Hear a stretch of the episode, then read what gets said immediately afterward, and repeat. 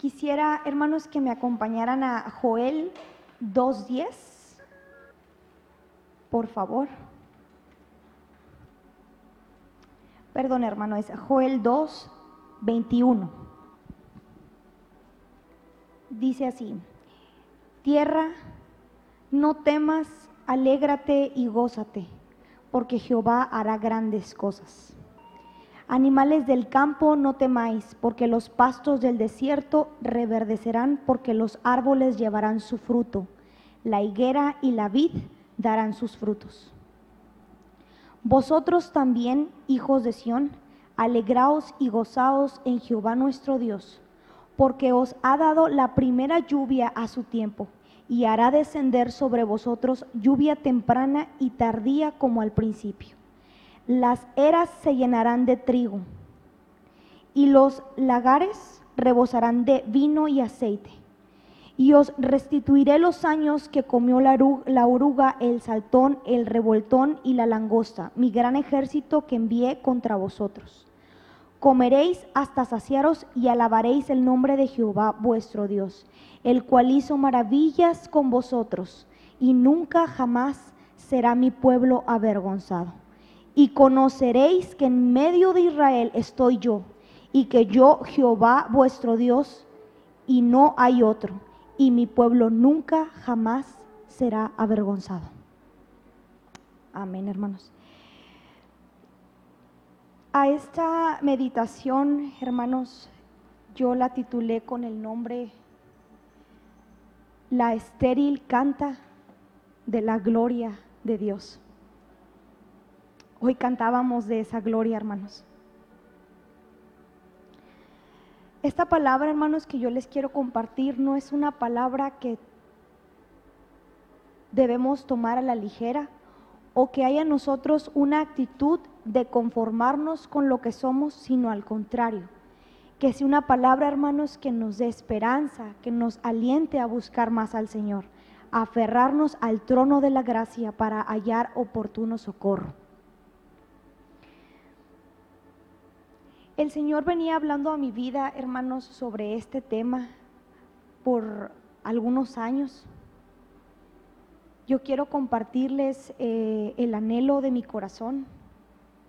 Y es que el Señor en su infinita misericordia y amor nos visite como visitó a sus discípulos en el aposento alto. Una visitación como en el Pentecostés y hermanos, Él puede hacerlo porque Él es poderoso para hacerlo. Hay algo que sentía en mi corazón y era, Señor, ¿cuándo será tu visitación gloriosa? ¿Cuándo daremos a luz tu vida? Porque yo sentía, hermanos, que aún nos faltaba mucho camino por recorrer. Desde el sábado de la semana pasada sucedieron varios acontecimientos en mi vida, circunstancias que solo me permitían ver lo mucho que me faltaba para llegar a la meta. En el camino del Señor y veía mi corazón. Solo podía ver dos cosas, hermanos. La sequedad y la esterilidad de mi vida. Pero al buscar al Señor, Él me visitó en su misericordia y me hablaba a través de un coro que lo he atesorado en mi corazón. Lo canto con esperanza y se los quiero compartir. Y justo habla de la gloria del Señor. Poderoso Cristo, resplandece en mí. Sacrifico a ti mi voluntad de escoger. La estéril canta de la gloria de Dios. Alabado sea el Señor, ya pronto vendrá. Deseamos, hermanos, que el Señor venga a nuestras vidas y nos visite. Amén, hermanos. Como Joel nos dice, hermanos, tierra, no temas, alégrate y gózate porque Jehová hará grandes cosas. Tenemos que creerlo, hermanos, que el Señor va a hacer grandes cosas en nuestras vidas. Cuando el Señor se mueve, hermanos, hay maravillas y lo hemos visto en esta noche. el Señor viene con una visitación como nunca antes. Nuestro Dios, hermanos, hará descender lluvias de su presencia sobre su pueblo, sobre su iglesia lluvia temprana y lluvia tardía. Ríos fluirán en el sequedal y nueva vida brotará. En la palabra del Señor vemos, hermanos, varias mujeres estériles. Vemos a Raquel, vemos a Sara. Pero yo quiero que veamos la actitud de una mujer en específico. Y es la actitud de Ana, la esposa del Cana. ¿Qué actitud tuvo ella en medio de la esterilidad? Si gustan acompañarme a Primera de Samuel.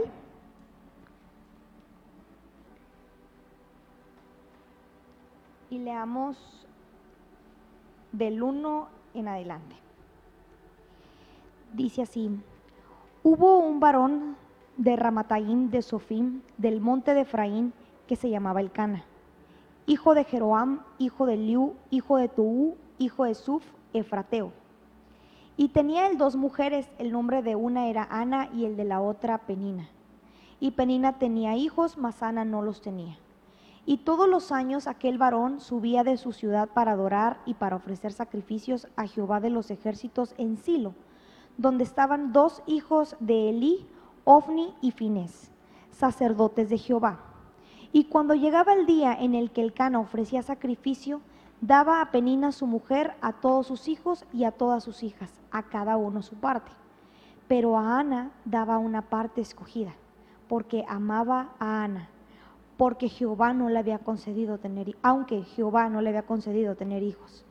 Y su rival la irritaba, enojándola y entristeciéndola, porque Jehová no le había concedido tener hijos. Así, hacia cada año, cuando subía a la casa de Jehová, la irritaba así por la cual Ana lloraba y no comía. Y el Cana su marido le dijo, Ana, ¿por qué lloras? ¿Por qué no comes? ¿Y por qué está afligido tu corazón? ¿No te soy yo mejor que diez hijos? Y se levantó Ana después que hubo comido y bebido en Silo, y mientras el sacerdote Elí estaba sentado en una silla junto a un pilar del templo de Jehová, ella con amargura de alma oró a Jehová y lloró abundantemente e hizo voto diciendo, Jehová de los ejércitos, si te dignares mirar a la aflicción de tu sierva y te acordares de mí, y no te olvidares de tu sierva, sino que dieres a tu sierva un hijo varón, yo lo dedicaré a Jehová todos los días de su vida, y no pasará navaja sobre su cabeza.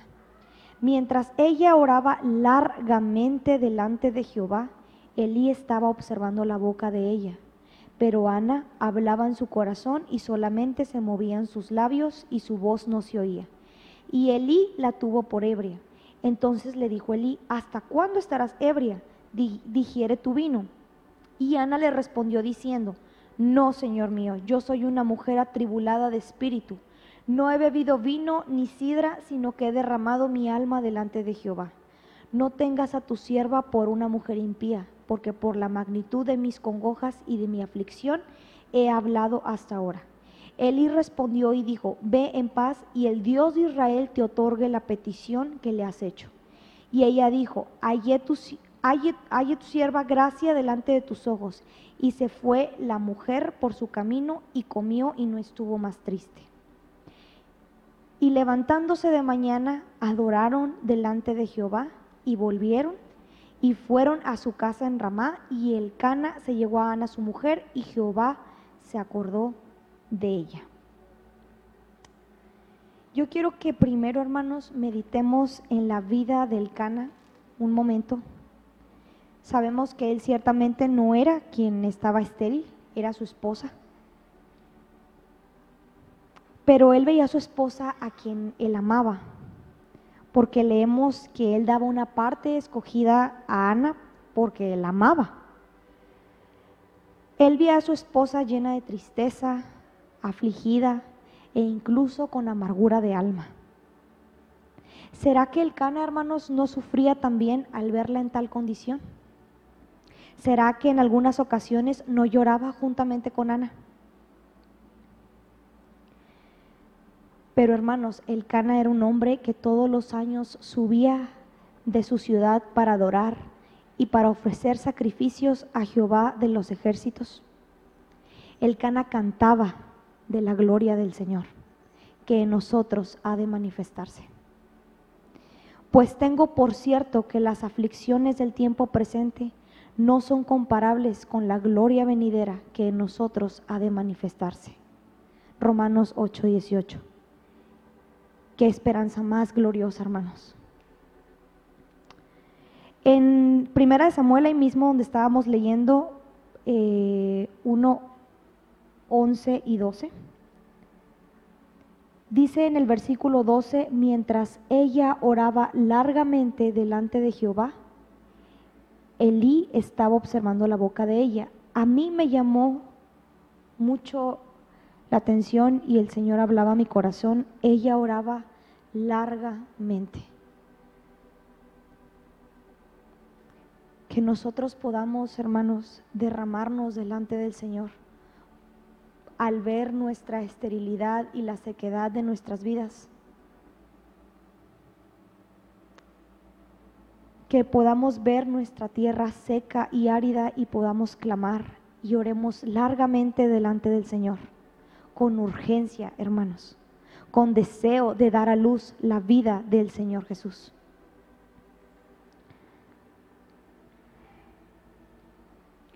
Y en Primera de Samuel 1:19 leemos que el Señor se acordó de Ana. El Señor en esta noche, hermanos, se ha acordado de nosotros.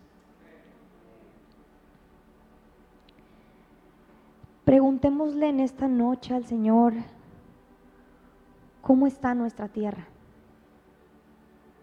¿Cómo están los surcos de nuestra tierra? O quizás, Señor, ¿habrá todavía surcos en mi tierra? ¿Qué son los surcos, hermanos? Creo yo que la mayoría sabemos. Yo no soy eh, experta en, en, en cuestiones de sembrar, sé muy poco. Eh, estuve leyendo y, eh, y buscando algunos significados de lo que era el surco. Y un surco es una hendidura longitudinal que se hace en la tierra con el arado. Un surco también se puede definir como zanja, cuneta o un cauce que se realiza sobre un terreno. Y esa zanja y esa cuneta se realiza con el arado. Ahora, ¿qué es el arado? Buscando un significado eh, un poquito más profundo, encontré que es un instrumento agrícola compuesto de una o más piezas de hierro acabadas en punta y que sirve para remover la tierra, tirado por animales o un vehículo. Yo me imaginaba el arado removiendo la tierra físicamente hablando. Y yo decía, o más bien pensando ahorita,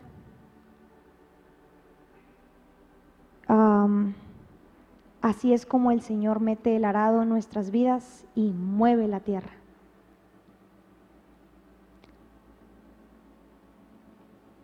Yo pensaba en esto, hermanos, y que el Señor haga surcos en nuestra tierra si ya no los hay. Que con ese arado Él pueda remover nuestra tierra estéril para cuando el Señor abra los cielos sobre nosotros y haga descender su lluvia temprana y tardía en su misericordia, moje los surcos de nuestra tierra.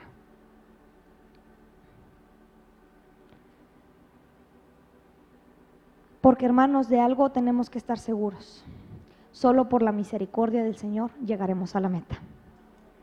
Y esta parte la veremos cuando lleguemos al cántico de Ana, que surgió desde lo más profundo de su corazón. un cántico al Dios que hizo maravillas sobre su vida. Oremos y clamemos como Ana lo hizo, hermanos, porque viene el día en el que el Señor hará grandes cosas en nosotros. Las ha hecho, hermanos, ciertamente las hemos visto, hemos visto su obra, su mano moviéndose sobre nosotros, y Él lo seguirá haciendo. Yo veía la, o leía la actitud de, más bien leía, la actitud de Penina al ver la esterilidad de Ana, que cuando nosotros, hermanos, porque esto va a pasar, veamos la esterilidad de nuestro hermano, no lo critiquemos, no lo juzguemos, porque daremos cuentas al Señor de cada palabra que salga de nuestra boca. Si vemos la esterilidad de nuestro hermano, levantémoslo en oración y clamemos porque el Señor abra los cielos y descienda las aguas sobre la vida de nuestro hermano.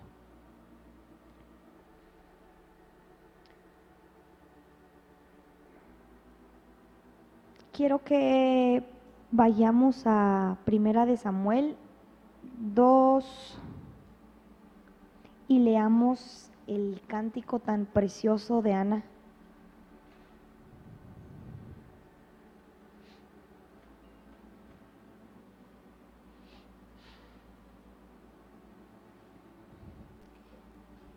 Dice así, y Ana oró y dijo, mi corazón se regocija en Jehová, mi poder se exalta en Jehová, mi boca se ensanchó sobre mis enemigos, por cuanto me alegré en tu salvación. No hay santo como Jehová, porque no hay ninguno fuera de ti, y no hay refugio como el Dios nuestro no multipliquéis palabras de grandeza y altanería. Cesen las palabras arrogantes de vuestra boca, porque el Dios de todo saber es Jehová, y a él toca el pesar las acciones. Los arcos de los fuertes fueron quebrados, y los débiles se ciñeron de poder. Los saciados se alquilaron por pan, y los hambrientos dejaron de tener hambre hasta la estéril ha dado a luz siete, y, las que tenía, y la que tenía muchos hijos languidece. Jehová mata y él da vida. Él hace descender al Seol y hace subir. Jehová empobrece y él enriquece. Abate y enaltece. Él levanta del polvo al pobre y del muladar exalta al menesteroso, para hacerle sentar para hacerle sentarse con príncipes y heredar un sitio de honor, porque de Jehová son las columnas de la tierra, y él afirmó sobre ellas el mundo. Él guarda los pies de sus santos, mas los impíos perecen en tinieblas. Y la parte que sigue, hermanos, era algo que tocaba mi corazón, porque nadie será fuerte por su propia fuerza. Delante de Jehová serán quebrantados sus adversarios, y sobre ellos tronará desde los cielos. Jehová juzgará los confines de la tierra, dará poder a su rey, y exaltará el poderío de su ungido. Hoy, en el tiempo de la alabanza, escuchábamos un clamor hablando de que, hablando justo de la fuerza, no recuerdo exactamente las palabras, pero hablaba de la, de la fuerza y de la debilidad.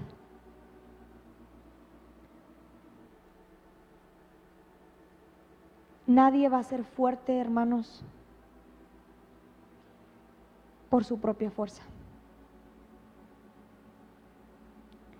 Necesitamos una intervención del Señor en nuestras vidas.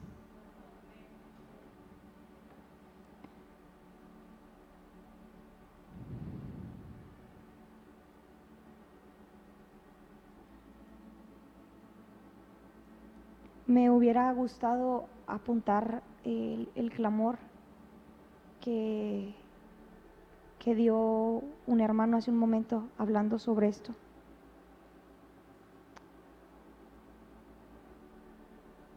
Y me gustaría recordar ahorita exactamente las palabras, pero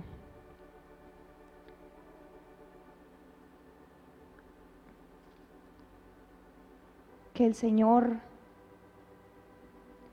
en medio de nuestra debilidad, hermanos,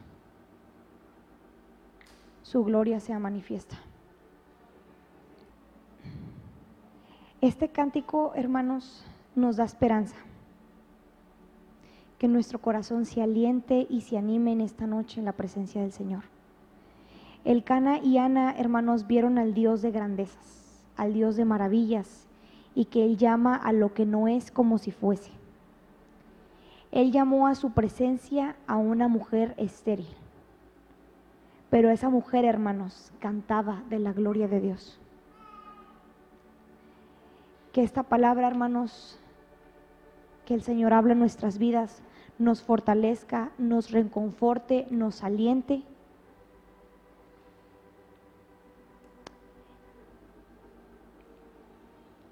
Si gustan ir conmigo, hermanos, a Lucas 8:15. En Marcos 4:20 nos habla de dar frutos al 30, al 60 y al 100 por uno. Y en Lucas 8:15 dice así, mas la que cayó en buena tierra, estos son los que con corazón bueno y recto retienen la palabra oída y dan fruto con perseverancia. La perseverancia nos habla de firmeza, de constancia en una acción. Que cuando nos sintamos estériles, hermanos, que con perseverancia y con firmeza sigamos al Señor diciendo, Señor, yo quiero florecer en tu viña y dar fruto eterno. Vayamos a Filipenses Filipenses 1, 1, 6, del 6 en adelante, hermanos. Vamos a leer el versículo 6, el versículo 10 y el versículo 11. Dice, estando persuadido de esto, que el que comenzó en vosotros la buena obra, la perfeccionará hasta el día de Jesucristo. Versículo 10, para que aprobéis lo mejor a fin de que seáis sinceros e irreprensibles para el día de Cristo, llenos de frutos de justicia, que son por medio de Jesucristo, para gloria y alabanza de Dios. Nosotros vamos a dar el fruto, hermanos, por medio de nuestro Señor Jesucristo no va a ser por nuestra propia fuerza. Pero algo en lo que yo meditaba era en lo que el Señor le decía a Josué, esfuérzate y sé valiente. Es lo que el Señor pide de nosotros, esforzarnos y ser valientes. Y que con perseverancia, hermanos, caminemos en el camino del Señor pero solo será por su misericordia. Yo quiero contarles un testimonio. Em,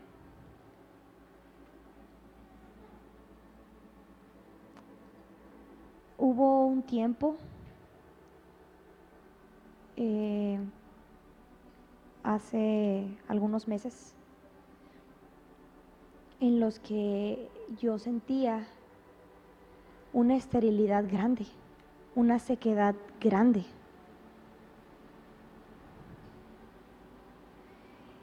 Y eso entristecía mi corazón.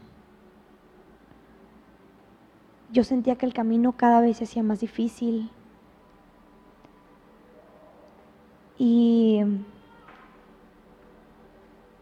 por varios días y por varios tiempos y aún les puedo testificar de esto. Yo dormida me despertaba en las mañanas y escuchaba en la ventana, hay una ventana en, en, el baño de, de la habitación, y yo en esa ventana escuchaba una paloma. Y esa paloma revoloteaba y estaba constantemente en la ventana. Y no se iba. La paloma no se iba, ahí estaba. A veces ya no la escuchaba, había tiempo en, en el día que ya no la escuchaba, pero al siguiente día otra vez la paloma estaba ahí. Y al siguiente día otra vez. Y al siguiente día otra vez.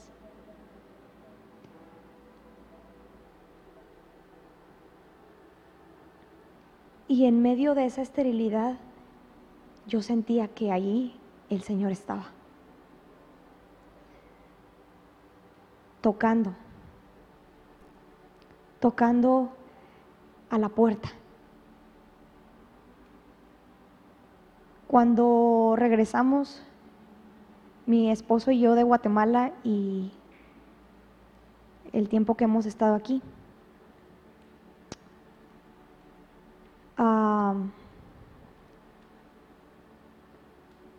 en una de las de los días que yo estaba este, en, la habitación, eh, la paloma seguía ahí. Nosotros estuvimos fuera aproximadamente dos meses y la paloma seguía ahí. Eso quebrantaba mi corazón, hermanos, porque la paloma ya no estaba cerca de la ventana, ahora estaba enfrente de la ventana, yo podía verla. Y cuando yo la veía, el Señor me seguía recordando que Él estaba conmigo. Y así es, hermanos. La paloma del Señor, su Espíritu Santo, está constantemente en nuestras vidas, moviéndose sobre la faz de las aguas. Esto a mí me daba mucha esperanza, hermanos. Yo decía, Señor, un día tú vendrás y nos visitarás y llenarás tu templo de tu gloria. Llenarás nuestras casas, llenarás a nuestras familias. Tú nos vas a visitar, Señor, y no volveremos a ser los mismos. La parte que decía este coro, la gloria de tu presencia me transformará. Después cantábamos también, y la gloria del Señor descenderá sobre su gente. Mientras cantamos, como cantó Ana, hermanos. Mientras le adoramos como le adoró Ana, no en su propia fuerza, sino en la fuerza del Señor. Porque ahí en nuestra debilidad es cuando el Señor se mueve sobre nuestras vidas. Y esta parte que decía, tierra, no temas, alégrate y gózate porque Jehová hará grandes cosas. Que esta sea, hermanos, nuestra esperanza. Que el Señor va a hacer grandes cosas. No nos desanimemos, hermanos. Yo meditaba en esta palabra y la, eh, estando redactándola, ah, a mí me daba, me daba ánimo, el Señor me fortalecía. Y yo es lo que quiero compartirles, hermanos. Que el Señor también los fortalezca a cada uno de ustedes, hermanos.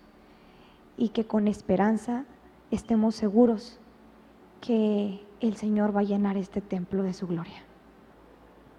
Y estar seguros que aquel que ha empezado la buena obra en nosotros, Él es fiel, hermanos, en terminarla.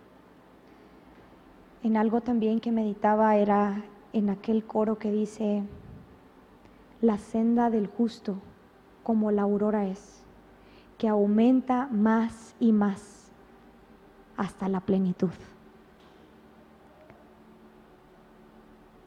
El Señor nos quiere llevar a esa plenitud, hermanos.